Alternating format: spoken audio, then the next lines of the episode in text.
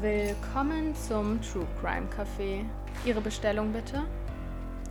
Ähm, was empfehlen Sie denn? Einen More to Go vielleicht? Dann nehme ich den mit Extraschuss bitte. Bevor die Folge richtig beginnt, wollen wir noch ein Statement loswerden. Und zwar haben wir diese Folge im Januar schon aufgenommen, ein Monat, in der die Welt noch ganz, ganz anders aussah. Und wir wollen nur noch mal sagen, dass die Verbrechen, die wir hier in diesem Podcast und auch in dieser Folge besprechen, kein Vergleich zu den Verbrechen sind, die jetzt in der Ukraine gerade in dieser Sekunde passieren. Und wir zeigen uns auf jeden Fall solidarisch mit der Ukraine und allen Menschen, die unter diesem Krieg leiden und hoffen, dass eben dieser so schnell wie möglich ein Ende gesetzt wird.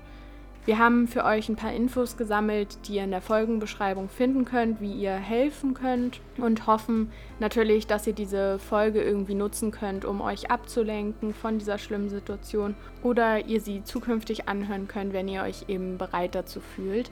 Und damit gebe ich jetzt das Mikro an Vergangenheits-Arabella und Saskia. Hallo und herzlich willkommen zu More to Go. Ich bin Saskia.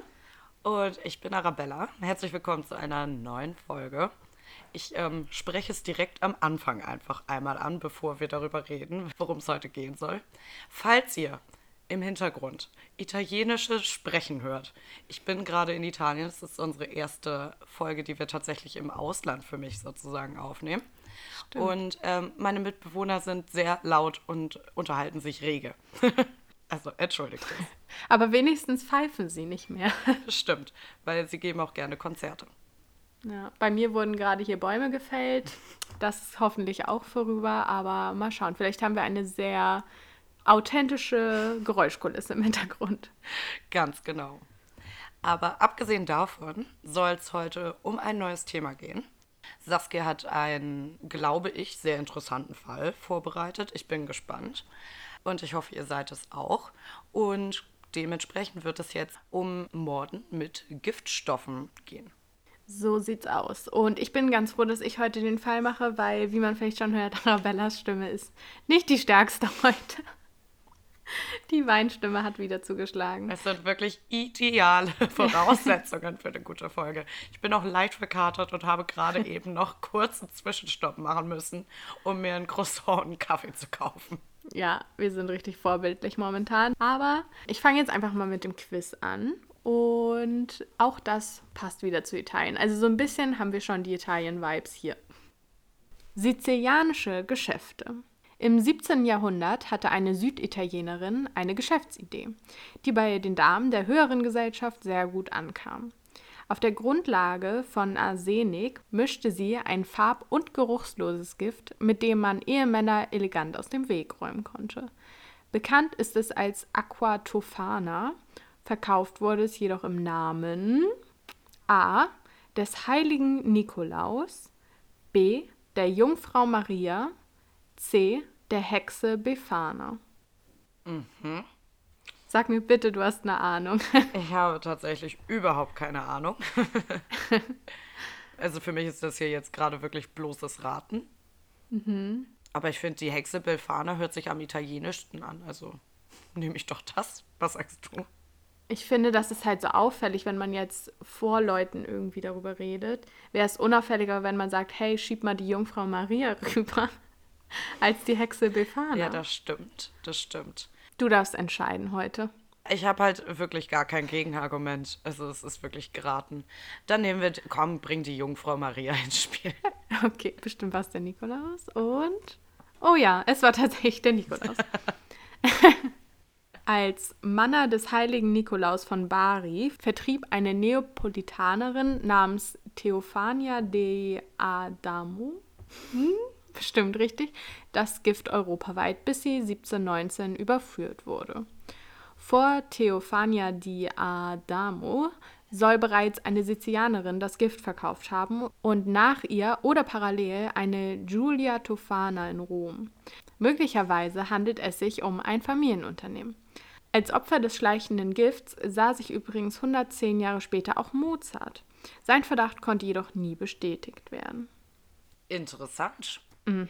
Ein schönes Familienunternehmen, was die sich da aufgebaut haben. Ja, ich finde auch. Also da kann man mal mitmachen.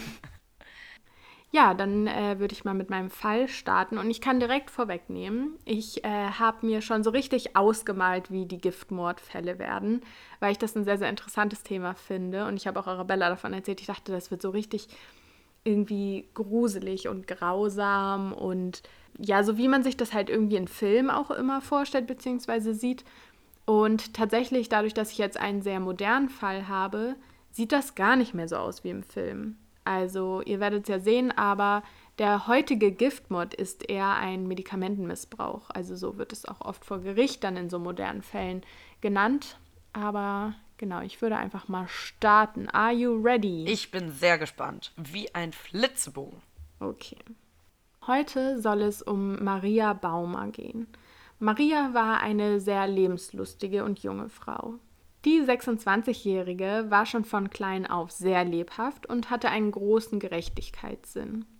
Schon in der Schulzeit stand sie bei Problemen immer dafür ein, dass gerecht gehandelt wird, und auch in ihrem Amt in der katholischen Kirche kam ihr dieser Charakterzug sehr zugute.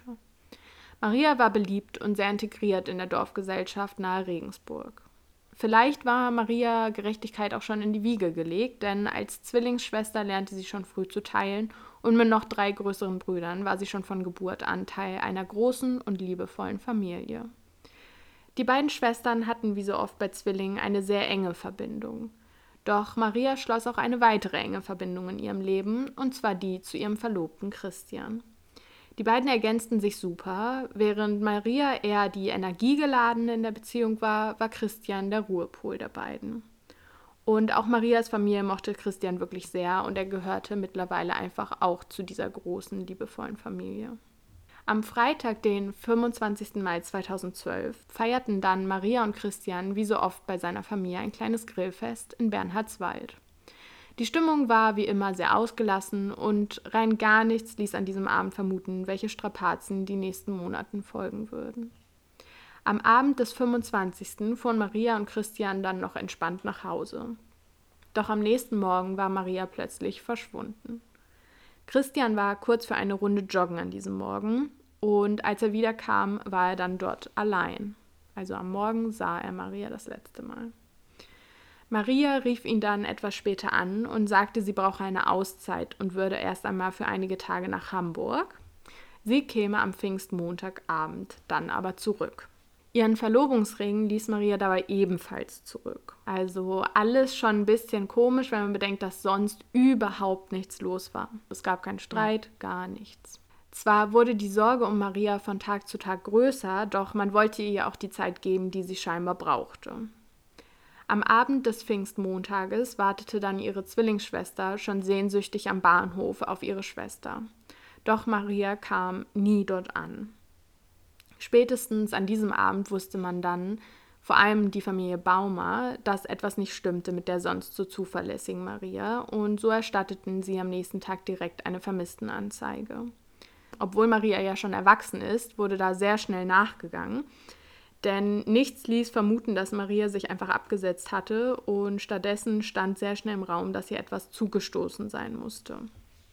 Also da gab es dann plötzlich sehr viel Zweifel und die Polizei nahm das ernst. Am 28. November 2012 schaffte es dann der mysteriöse Fall Baumer zu unserer Lieblingssendung. Aktenzeichen. XY ungelöst, genau. Und unter anderem wurde dann Christian F. da zu einem Interview eingeladen und er erzählte, dass er unter Tränen halt seine Verlobte diese ganze Zeit schon suchte. Also es waren ja mittlerweile schon einige Monate vergangen, seitdem sie verschwunden war und ähm, erzählte auch insgesamt, wie es ihm in dieser schweren Zeit ergangen. Ich habe auch einen kurzen Ausschnitt gesehen, er sah schon getroffen aus. Mhm. So, 16 Monate war Maria nun schon verschwunden und ihre Familie konnte nichts anderes tun, als mit den Gedanken bei Maria zu sein. Die Gedanken kreisten darum, wo sie nun war, ob sie was falsch gemacht hatten und Maria sich deshalb nicht meldete oder ob doch das schmerzende Gefühl eine Berechtigung hatte und Maria einem Verbrechen zum Opfer gefallen war. Innerhalb dieser 16 Monate gab es jedoch immer wieder Grund zur Hoffnung, dass Maria noch lebte Also bestimmt auch durch die Sendung Aktenzeichen XY, da sind sicherlich auch deswegen ein paar Aussagen reingekommen. Sie wurde so zum Beispiel mal auf dem Jakobsweg gesichtet und auch mal in Nürnberg, aber die Spuren führten nie zu ihr. Jedoch blieb dadurch halt eben Hoffnung bestehen, dass sie vielleicht wirklich nur diese Auszeit brauchte, auch wenn das sehr ungewöhnlich für sie ist. Ich glaube, in solchen Fällen ist immer Hoffnung das Schlimmste und das Beste, was einem passieren kann. Ja, Fluch und Segen zugleich ja. auf jeden Fall. So, jetzt kommen wir zum 8. September 2013. Und das sollte eigentlich ein sehr, sehr besonderer Tag sein, vor allem für das Paar. Denn ein Jahr zuvor wäre ihre Hochzeit gewesen. Also am 8. September 2012 war deren Hochzeit geplant. 2013, also ein Jahr später, wäre dann ihr erster Jahrestag gefeiert worden. Doch nicht nur aus diesem Grund war dieser Tag ein besonderer. Denn stattdessen geschah an diesem Tag etwas ganz anderes. Es löste genau das Gegenteil in den Angehörigen von der nun schon seit über einem Jahr vermissten Maria aus. Eine Gruppe Pilzsammler war an diesem Tag im Walde nahe Bernhardswalde unweit von Regensburg unterwegs und sie gingen etwas von dem befestigten Weg ab. Schließlich wollten sie ja die versteckten Schätze beim Pilzesammeln finden. Aber was sie fanden, war leider nicht der hoffte versteckte Schatz, sondern sie fanden in einem flachen Graben plötzlich einen Schädel. Und wie sich später herausstellte, war das dann der Schädel von Maria tatsächlich. Schon vorher war in dem Fall wegen eines Tötungsdeliktes ermittelt worden, doch nun gab es endlich Klarheit. Die Leiche der jungen Frau war durch Chemikalien so stark zersetzt und natürlich auch dadurch, dass sie da ja jetzt schon so, so lange scheinbar lag, dass man weder herausfand, woran sie starb, noch wann genau der Todeszeitpunkt war. Nur vier Tage später, also vier Tage nach dem Fund, kam dann Christian F. als Verdächtiger in U-Haft. Doch durch die dünne Indizienlage kam er dann auch im November 2013 direkt wieder frei. Aussagen machte er in dieser Zeit keine. Zu diesem Zeitpunkt wusste man halt auch immer noch nicht, wann Maria genau gestorben war und vor allem wie. Und das wäre dann fast unmöglich gewesen, ihn jetzt zu verurteilen mit so wenigen Beweisen oder Indizien. Aber warum ist er in Verdacht geraten? Ich gehe da gleich noch ein bisschen genauer drauf ein. Aber erstmal wollen wir so ein bisschen in die Vergangenheit von Christian gucken, denn in dieser war er tatsächlich auch kein Unschuldiger. So hatte er bereits in der Vergangenheit illegalerweise mit Beruhigungsmitteln hantiert, indem er zum Beispiel einer Bekannten ein Beruhigungsmittel in den Tee gemischt hatte. Bei ihr handelte es sich um eine ehemalige Patientin, in die sich Christian F. verliebt hatte, aber von ihr nur Ablehnung erfuhr und so begann er dann, sie zu stalken und eben mit diesen Medikamenten zu betäuben. Und das war tatsächlich noch nicht alles, denn Christian hatte außerdem zwei Jungen des Domspatzengymnasiums missbraucht und dies scheinbar sogar gefilmt. Tatsächlich wurde er für diese beiden Taten aber erst nach dem Verschwinden von Maria verurteilt, denn erst dadurch ist das alles so aufgerüttelt worden. Also zum Beispiel fand man bei der Durchsuchung seiner Daten im Falle von Maria diese Dateien der zwei Jungen, mhm. die er missbraucht hatte. Dafür bekam er dann eine Bewährungsstrafe für diesen Missbrauch. Und auch die ehemalige Patientin traute sich eben erst zu diesem Zeitpunkt eine Aussage in dem Fall zu machen, beziehungsweise während Maria schon verschwunden war, ging das noch weiter. Also sie war immer noch Patientin zu dem Zeitpunkt. Mhm. So, und jetzt machen wir einen sehr, sehr großen Zeitsprung. Also als Erinnerung, wir waren gerade im September 2013, wo Christian ja verurteilt wurde und dann im November wieder freigelassen wurde. Und jetzt machen wir einen Sprung in das Jahr 2019, und zwar Juli 2019. Denn die Stimmen und auch die Ermittlungen um den Fall Maria waren immer stiller geworden. Also man hat ja nichts wirklich herausgefunden und auch Christian F. konnte man nicht so richtig ja beweisen. Dementsprechend ist das alles ein bisschen ruhiger geworden. Doch die Familie Baumer und vor allem Marias Zwillingsschwester wollten nicht aufgeben. Und so nahm die Familie sich einen Anwalt, um Beschwerde gegen die Schließung von Marias Akte einzulegen. Das kann man eben als Angehöriger machen. Soweit sollte es aber dann zum Glück gar nicht kommen, denn auch die Polizei und Staatsanwaltschaft hatten damit noch nicht so ganz abgeschlossen und kurze Zeit später nahmen sie so oder so die Ermittlungen wieder auf. Grund ist wahrscheinlich auch, dass zu dieser Zeit ein neues Laboranalyseverfahren ermöglicht wurde. Also man konnte nun viel, viel genauer auch schon länger gelegene Leichen sozusagen untersuchen und auch Bestandteile, die sich in dieser Leiche vielleicht noch befinden. Ja, und durch diese sehr neumodische Laboranalyse konnte man dann Hinweise auf die Todesursache von Maria herausfinden. Denn man fand Beruhigungsmittel in ihrem Körper. Beruhigungsmittel kommen uns ja jetzt schon ein wenig bekannt vor. Das dachte sich auch die Polizei und so wurde Christian dann im Dezember 2019 erneut festgenommen. Die Ermittler stützten sich nun auf eine Reihe von Indizien und jetzt kommen wir mal dazu, was die so alles gegen ihn in der Hand haben oder hatten. So hatten zum Beispiel Spezialisten bei der Untersuchung von Kleidung und Haaren Baumers die hochwirksamen Beruhigungsmittel Lorazepam und Tramadol nachweisen können. Also genau das war halt vorher nicht möglich und jetzt durch die neuen Laboranalysen konnte man diese Bestandteile noch finden. Die Vermutung war nun, dass Christian ihr diese in einem Kakao gelöst gab. Wie die darauf gekommen sind, dass es in einem Kakao war, weiß ich nicht. Doch ob die Dosis so hoch war, dass sie daran starb, war eben noch unklar. Was meiner Meinung nach noch viel, viel auffälliger ist und wirklich, also der hat noch nie True Crime Podcasts gehört, wenn ich das so lese. Er hatte vorher nämlich auf Google etwas gesucht. Oh Gott. mhm. Und zwar hatte er gesucht, zum Beispiel, also das war an ähm, dem Tag des Verschwindens sogar, hatte er gesucht, der perfekte Mord. Oder Lorazepam letale Dosis. Und wer weiß, was letal bedeutet, das ist sozusagen die Dosis, die einen Menschen umbringt, also die tödliche Dosis. Ja, und Lorazepam ist, wie gesagt, ein Beruhigungsmittel und wenn es in einer sehr, sehr hohen Dosis gegeben wird, dann ist das eben nicht nur beruhigend, sondern vor allem tödlich. Und als Krankenpfleger hatte Christian dazu definitiv Zugriff. Zuletzt ließ dann auch der Fund eines Spatens am Tatort weitere Schlüsse zu. Man ging davon aus, dass dieser verwendet wurde, um die Leiche von Maria zu vergraben. Die Ermittler fanden auch DNA in diesem Spaten, jedoch konnte man diese nicht Christian zuordnen, weshalb man erst gar nicht auf ihn so mhm. schließ. Was Christian aber jetzt trotzdem verdächtig machte, war, dass er nur wenige Tage vor Marias Verschwinden einen genau solchen Spaten in einem Regensburger Baumarkt gekauft hatte. Und finden konnte man diesen jedoch jetzt nicht mehr bei Christian. Hat er verlegt. hat er verlegt. Also da gab es auch noch ganz viel hin und her mit diesem Spaten, dass ähm, scheinbar dann sein Bruder einen Spaten gekauft hatte und den auf dem Dachboden deponiert hatte, nachdem man schon eine Hausdurchsuchung gemacht hatte. Dann hat sich aber herausgestellt, dass dieser Spaten ein ganz, also eine neuere Version von dem ist, mhm. die sie gefunden hatten und so. Also da war viel hin und her und dann hat man aber über seine Kreditkarte herausgefunden, dass er doch den gekauft hatte. Und also es ist schon ziemlich eindeutig, dass dieser Spaten gekauft wurde. Also ich hoffe, deine Frage ist jetzt beantwortet, welche Indizien alle gegen ihn sprachen. Es waren schon einige und vor allem eindeutige. Ja, und am 18. August 2020 wurde dann der Mordfall um Maria im Landgericht Regensburg verhandelt.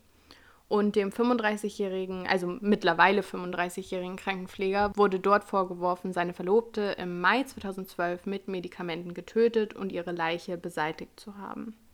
Ja, und mit 17 Prozesstagen, 65 geladenen Zeugen und 18 Sachverständigen im Fall Maria handelte es sich dabei wirklich um ein Mammutsverfahren. Also es war ein Riesenaufriss auch von der Presse.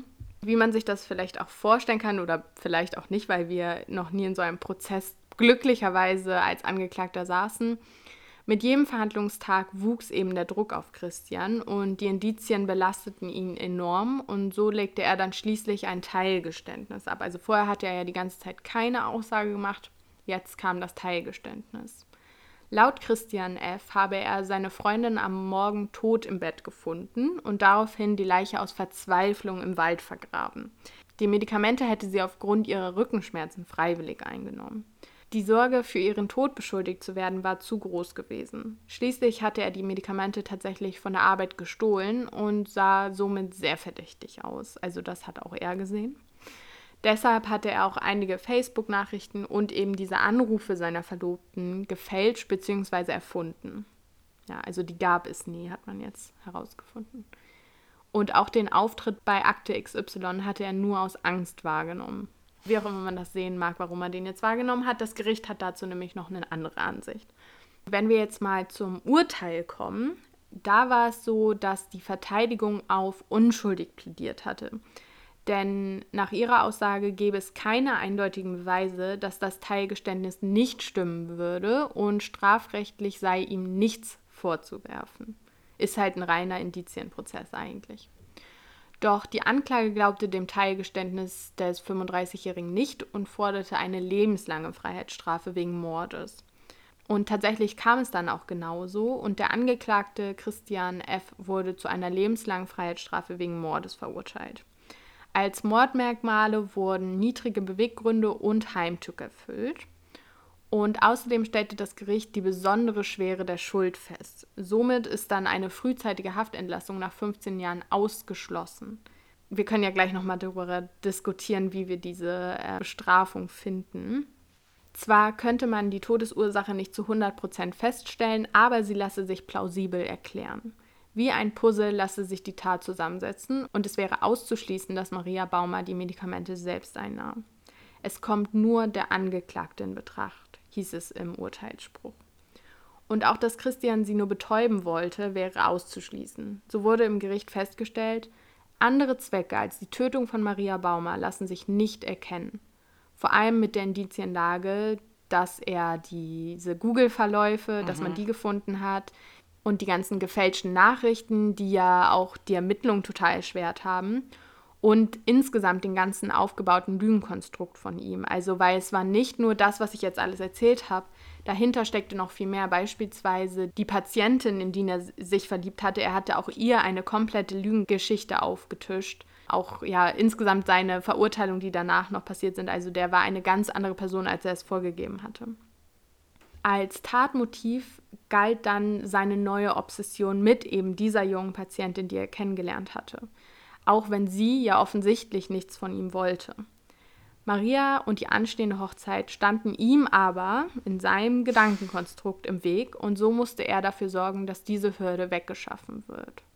Trennung keine Option. Nee, das ist keine Option. Wie, wie meistens in solchen Fällen, ja, ne? Das alles, während er sich selbst noch inszenierte, zum Beispiel eben bei Akte XY, so zumindest das Gericht bei der Verurteilung. Also die waren sich ganz sicher, der hat sich damit total inszeniert und hat vor den Medien auch immer wieder Sachen gemacht, um halt nicht einfach nur der trauernde Ehemann zu sein, sondern halt dieses Mitleid zu bekommen. Klingt auch so. Ja, finde ich auch zum Schluss eine Revision, die Christian F. dann über seinen Pflichtverteidiger noch 2021 einreichen ließ, hatte der Bundesgerichtshof dann als unbegründet verworfen und somit bleibt, Stand heute, die Haftstrafe wegen Mordes rechtskräftig. Mhm. Ja. Crazy. Also nicht unser typischer Giftfall, wie man ihn jetzt vielleicht so vermuten würde, ähm, aus irgendeinem Märchen, aber das ist halt die moderne ähm, Wahl der Täter weil es ja auch viel leichter zu verschleiern ist, Medikamente zu nehmen, als jetzt Pflanzenschutzmittel beispielsweise. Mhm. Ich bin immer noch ein bisschen schockiert, muss ich sagen. Ja. Und also wie gesagt, es gibt zu dem Fall noch viel, viel mehr. Man kann sich alle Gerichtsprozesse tatsächlich auch anschauen. Hm.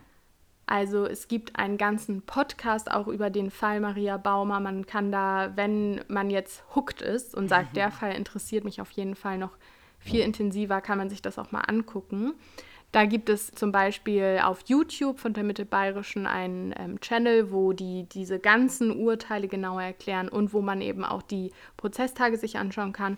Und auch von der Mittelbayerischen, also die sind da richtig im Fall drin gewesen, waren auch ständig bei den Gerichtsprozessen und so weiter, haben Interviews mit der Familie geführt.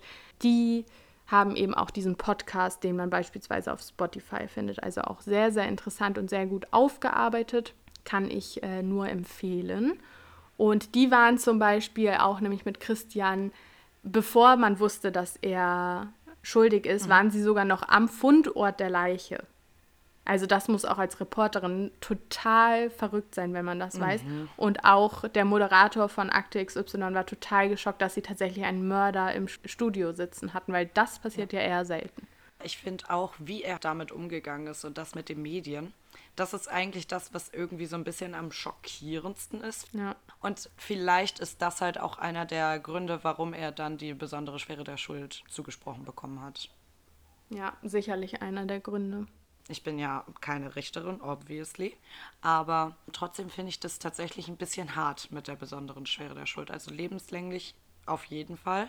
Verstehe ich, mhm. weil es ist ja offensichtlich ein Mord gewesen. Aber besondere Schwere der Schuld ist, finde ich, schon eine Aussage. Ja, ich finde es halt immer sehr, sehr schwer, wenn es nur ein Indizienprozess eigentlich ist. Ja, eben. Weil du weißt es halt nie 100 Prozent. Und wir hatten ja jetzt auch nun schon Fälle, wo Leute unschuldig waren. Wobei es ja ein Teilgeständnis gab. Genau, ja, das Teilgeständnis gab es. Aber dieses Teilgeständnis, dass er sie ja nicht ermordet hat, sondern nur, sag ich mal, mhm. vergraben hat, ähm, hätte ja niemals diese Strafe hinter sich gezogen. Ja, das stimmt. Ich finde es halt auch sehr interessant, dass die Urteilssprüche oder beziehungsweise ne, die Verteidigung sagt unschuldig, also komplett mhm. unschuldig, während dann die andere Seite sagt lebenslang und sogar noch die besonders schwere Schuld. Also das mhm. geht doch sehr auseinander. Aber also er hat auch wirklich nicht besonders schlau gehandelt. Es wundert mich, dass es so lange ähm, keine Verurteilung gab, gerade mit den Google-Verläufen. Also bitte. Ja. Also bitte. das können wir besser. Nein, es ist natürlich überhaupt gar kein witziger Fall, aber manchmal ist es verrückt, mhm. wie offensichtlich Täter handeln, meiner Meinung nach. Und dafür hat es dann doch so lange gebraucht, den Fall aufzuklären. Genau, das ist witzig. Oder eher, es ist so eine verzweifelte Lache gewesen. Okay, aber du hast noch ein bisschen was zum Thema Gift rausgesucht. Das ist ja unser Thema und wir wollen natürlich auch noch ein bisschen Input dazu geben. Deshalb leg mal los. Eben drum. Also an dieser Stelle wollte ich erstmal ein ganz kurzes Shoutout an mich selber geben. Denn ähm, alle Infos, die ich euch heute präsentieren kann, sind aus meinen Studiennotizen. Also Boah. das Studium ist doch für was gut. aber auch nur dafür. also, insgesamt bedeutet Vergiften ja, das ist ja schon klar geworden, dass man einen bestimmten Stoff in einer zu großen Menge konsumiert und in dieser Dosis wirkt es dann toxisch auf den Menschen. Das heißt, jetzt zum Beispiel beim Lorazepam war es ja auch so, wenn man eine Tablette nehmen würde, dann wäre alles noch in Ordnung, aber die Dosis macht das Gift. Und wir sprechen ja jetzt über Giftmorde.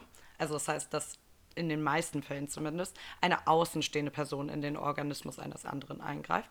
Aber, kurze Triggerwarnung, tatsächlich sind von allen akuten Vergiftungen 65 Prozent versuchte Suizide oder Suizide. Also ja. tatsächlich ist der Giftmord an sich eine wirkliche absolute Seltenheit. 25 Prozent sind noch akzidentielle, also Vergiftungen aus Versehen. Und dabei wiederum überwiegen dann Medikamentenmissbräuche oder auch der Konsum von Nahrungs- und Genussmitteln. Also vor allem Alkohol steht dann da auch noch im Vordergrund. Als Mordmittel wiederum werden dann vorwiegend Stoffe aktiv in Speisen und Getränke gemischt. So war es ja dann auch bei dir in den Kakao. Daher kommt vermutlich auch die Auffassung, dass vorwiegend Frauen zu Giftmörderinnen werden. Bei dir war es ja jetzt ein Mann, aber in der Regel hat man ja schon eher so das Bild im Kopf, dass es eher Frauen sind weil sie dem Mann meistens körperlich unterlegen sind und zumindest nach der traditionellen Frauenrolle sie ja auch für das Essen zu Hause zuständig waren. Und die meistverwendeten Mittel sind dann Morphin, Blausäure bzw. Cyanid und ähm, das Paration oder auch bekannt als E605. Davon habe ich auch sehr viel gelesen, ja, von diesen ganzen Mitteln. Meins ist ein wirklich untraditioneller Fall. Also vielleicht wird deiner ja ein bisschen traditioneller auch mit diesen Arten von Gift. Wir werden sehen. Über Morphin oder auch das Beruhigungsmittel Lorazepam, was in Saskias Fall ja verwendet wurde, haben wir, bin ich der Meinung, schon öfter mal geredet, beziehungsweise über Beruhigungsmittel insgesamt, als wir über Missbräuche im Gesundheitswesen geredet haben. Und darum dachte ich, skippen wir das jetzt einfach mal aus Zeitgründen und reden stattdessen über Cyanid und das Paration. Dabei handelt es sich nämlich jeweils um Schutzmittel gegen Insekten bzw. Unkraut.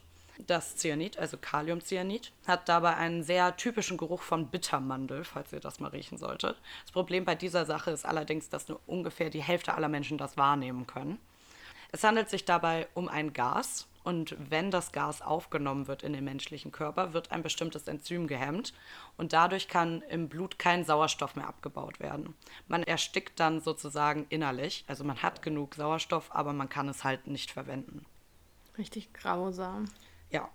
In geringen Mengen führt dies dann zu Kopfschmerzen, Herzrasen und Schnappatmung. In größeren Mengen, wie es dann ja bei den Giftmohren der Fall wäre, kann es zu Krämpfen kommen, zur Bewusstlosigkeit und letztendlich dann auch zur Atemlähmung, was dann zum Tod führt.